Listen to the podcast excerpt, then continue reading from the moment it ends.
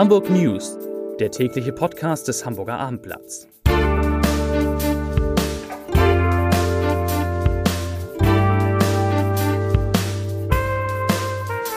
Herzlich willkommen in der neuen Podcast-Woche. Mein Name ist Lars Heider und ich brauche mal kurz eine Lesebrille. Sonst kann ich leider das nicht lesen, was hier steht. Die setze ich jetzt auf. Also, mein Name ist Lars Heider und heute müssen wir über die Trauerfeier, natürlich über die Trauerfeier für den Volksschauspieler Jan Fedder morgen im Michel sprechen. Die mutet inzwischen fast wie ein Staatsakt an, aber ganz wichtig, es ist kein Staatsakt. Es ist sozusagen eine öffentliche, aber eben auch nicht öffentliche Trauerfeier. Darüber sprechen wir gleich. Außerdem geht es um einen tödlich verunglückten Radfahrer, um die wirtschaftlichen Aussichten für Hamburg und um ein neues Theaterstück im Ohnsorgtheater. Zunächst aber wie immer auch in dieser Woche drei Nachrichten in aller Kürze. Nachricht Nummer eins, es geht mal wieder um die S-Bahn, da war heute Morgen Chaos. Das lag an einem Personenunfall am Hamburger Hauptbahnhof und wegen dieses Unfalls ist es am Montagmorgen zu Ausfällen und starken Verspätungen gekommen und zwar auf allen S-Bahn-Linien, die es in Hamburg gibt. Zwischen Altona und Berliner Tor bzw. Hammerbrook, das sind die Linien S2 und S11, war der Verkehr zwischen 7.10 Uhr und 8.30 Uhr sogar ganz eingestellt. Nachricht Nummer zwei. Die Bundespolizei hat einen 41 Jahre alten Mann am Hamburger Flughafen festgenommen. Gegen ihn liegt seit Juli 2013 ein Haftbefehl der Staatsanwaltschaft Detmold wegen Vergewaltigung in zwei Fällen vor, zwei Fällen vor und der Mann wurde jetzt natürlich in Untersuchungshaft gebracht. Er muss noch etwa 540 Tage in Haft verbringen. Und Nachricht Nummer drei. Nach der Entscheidung von Siemens an der Lieferung einer Zugsignalanlage für ein umstrittenes Kohlebergwerk in Australien festzuhalten, planen die Klimaaktivisten von Fridays for Future heute Proteste in zahlreichen deutschen Städten, die in Hamburg vor dem Hamburger Standort von Siemens am Berliner Tor die läuft bereits und an diesem Protest will auch Klimaschutzaktivistin Luisa Neubauer teilnehmen. Also noch hin. So.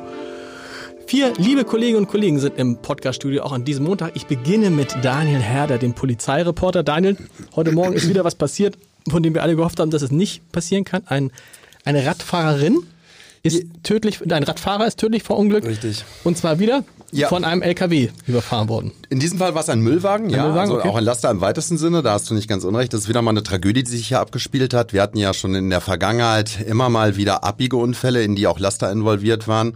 Das hat ja auch die große Diskussion über die Abbiegeassistentin, die jetzt auch hier wieder Fahrt aufnehmen wird, ausgelöst.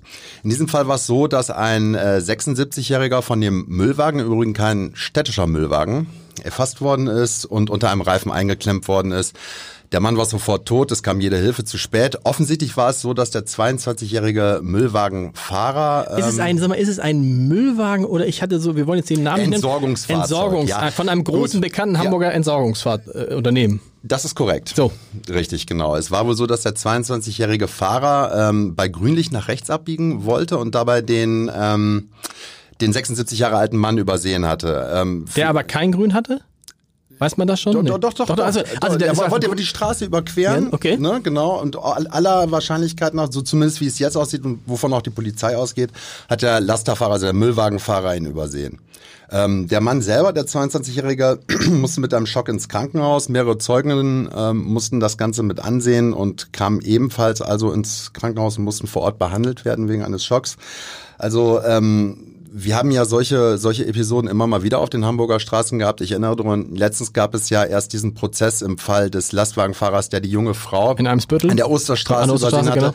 Äh, das, es, gibt, es gibt weitere Beispiele an der Ritterstraße, auch in Wandsbek im, im, im vergangenen Jahr war es, glaube ich. Also es scheint immer wieder zu passieren und ähm, die städtische Maßnahme, also einen Pilotversuch zu starten mit Abbiegerassistenten und alle städtischen Fahrzeuge damit auszurüsten, also die komplette Flotte, scheint ja dann doch durchaus Sinn zu machen. Hätte in diesem Fall aber nichts genutzt, weil es kein städtisches Fahrzeug war. Nee, nee, genau. nee aber genau. das, das sollte man ja nicht unerwähnt lassen, dass absolut. die Stadt also in Richtig, diesem Fall ja schon, schon versucht, äh, da ihre Hausaufgaben zu machen. Was kann man denn als Radfahrer machen? Das ist ja immer, wenn man selber Radfahrer ist, so der, der, der, der schlimmste Moment. Was kann man machen, um sich davor zu schützen? Grundsätzlich, wenn ein LKW ja. kommt, einfach nicht über die Straße fahren?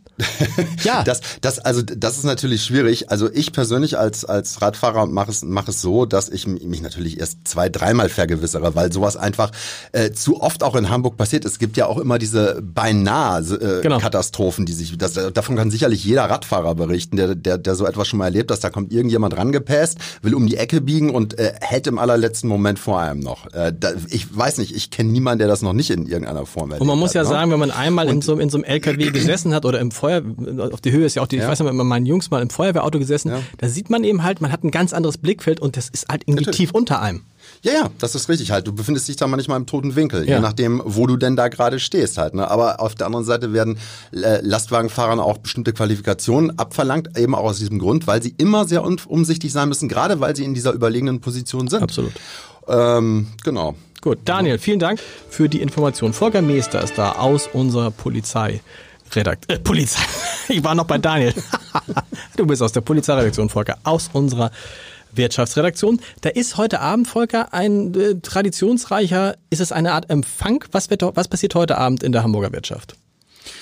Das ist so, das ist eine ja tatsächlich traditionsreiche Veranstaltung äh, des Überseeklubs, äh, findet im Hotel Atlantik statt und äh, da sind äh, ja Wirtschaftsvertreter aus sieben wichtigen Branchen der Hamburger Wirtschaft eben äh, eingeladen, um über die Aussichten 2020 zu sprechen. Cool. Und wir sind natürlich schlau. Wir haben schon ein bisschen reingehört, wie die Aussichten so sein können. Was können wir denn sagen? Wie sehen denn diese Vertreter so die Aussichten für Hamburg? Ja, eins kann man sicherlich sagen. Also Euphorie sehe ganz anders aus. Okay. Es, äh, ja, es sieht zwar niemand eine echte Krise in diesem Jahr, aber es ist schon, ja, es ist verhalten, nennen wir es mal so. Also am positivsten sieht man es noch im, im Handwerk, im Tourismus. Okay. Aber es gibt eben auch große Branchen, wo die Aussichten wirklich nur sehr verhalten sind. Und die größte Branche wahrscheinlich die Banken in Hamburg? Äh, die, die größte in welcher Also die größte, wo, wo man die, die Aussichten am verhaltensten sind. Ja, die, die Hafenwirtschaft ist natürlich auch nicht gerade okay. äh, zuversichtlich.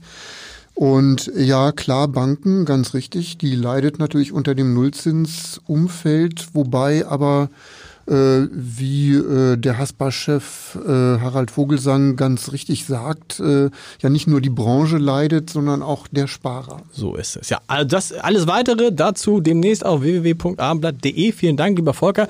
Stefan Reckziegel aus der Kulturredaktion, ein profilierter Kritiker, nicht? Du schüttelst mir den Kopf. Kein profilierter Kritiker. Ein Kritiker. Einfach nur die ein Theaterkritiken, die, die Theaterbesuche sind ja nur die Rosinen des Jobs. Ne? Oh. Ein Traum. Aber du warst im Unsorgtheater. Ein neues Stück im Unsorgtheater. Heißt wie? Willkamen, Hochdeutsch Willkommen. Ja. Ein sehr aktuelles Stück, nämlich geschrieben von dem äh, Gegenwartsdramatiker Lutz Hübner und seiner Partnerin Sarah Nemitz. Hübner werden vielleicht manche kennen. Frau Müller muss weg. Ah. Und die Firma dankt. Das, okay, ist, das ist auch dem. aus deren Feder, okay. aus deren beider Feder. Cool. Und diese Stücke liefen ja in der Vergangenheit schon im Winterhuder Theater Kontraste, bevor sie ins Kino und auch ins Fernsehen kamen. Cool. Und das Stück, neues Stück, worum geht's da? Willkommen klingt nach Flüchtlingsgeschichten. Ja. Richtig Top. vermutet, ja. Aber es geht primär um eine Fünfer-WG, eine Business-WG, sagt man in Neudeutsch, also durchaus gut situierte Hamburger in diesem Fall, Hamburger Person. Und ähm, der eine, Benny heißt er, gespielt von Anton Plewa, macht dann den Vorschlag, äh, weil er für ein Jahr in die USA gehen will, als Anglistik-Dozent, dass dieses Zimmer an einen Flüchtling oder sogar eine Flüchtlingsfamilie vermietet okay. werden soll. Und?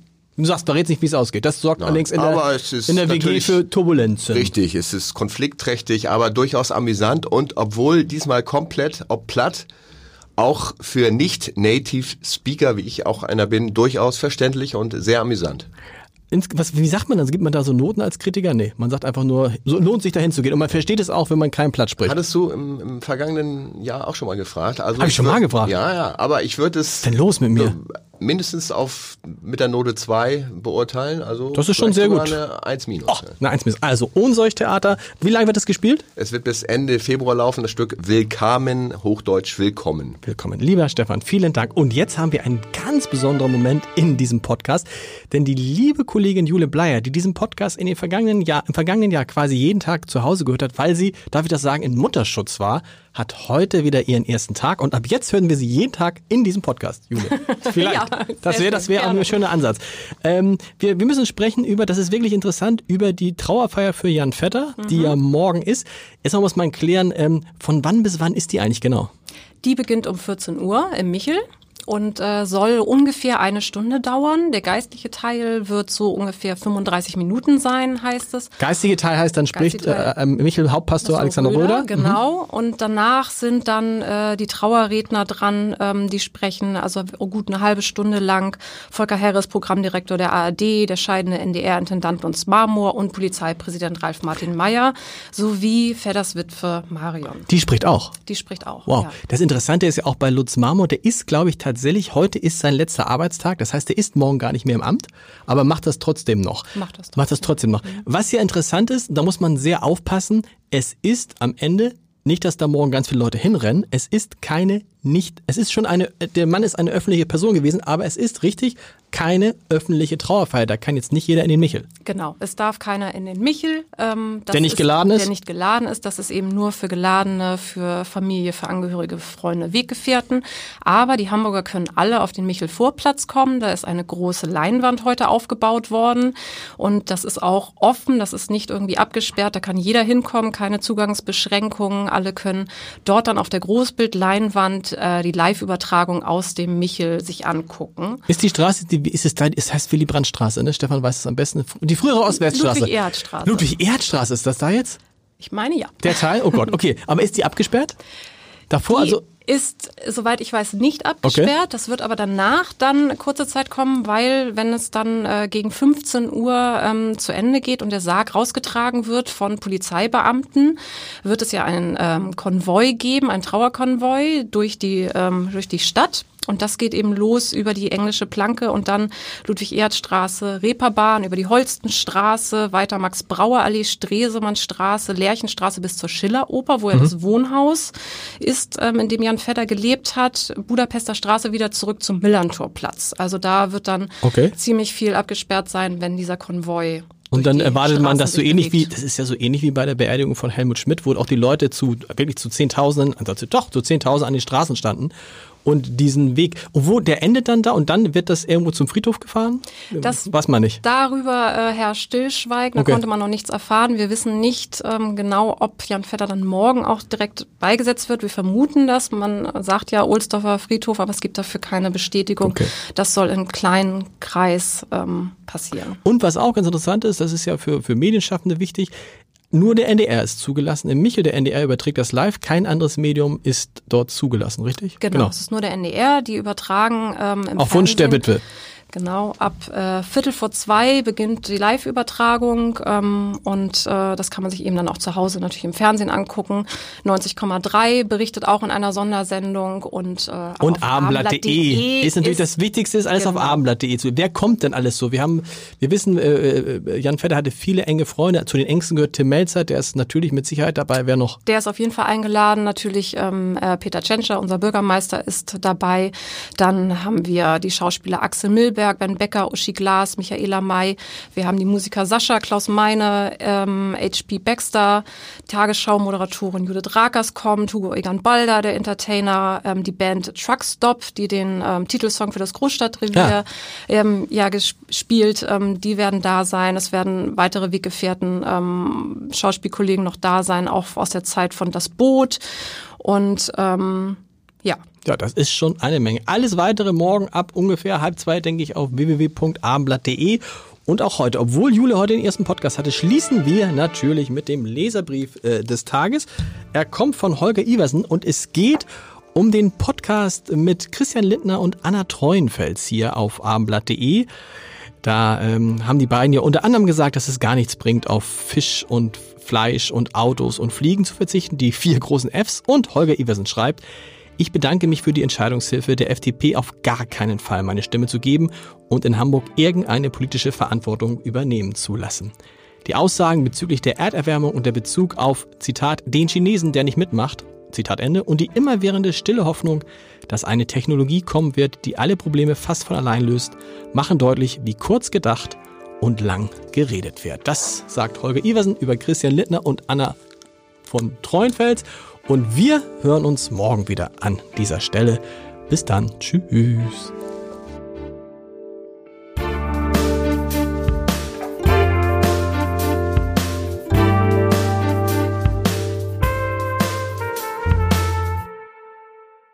Weitere Podcasts vom Hamburger Abendblatt finden Sie auf abendblatt.de slash podcast.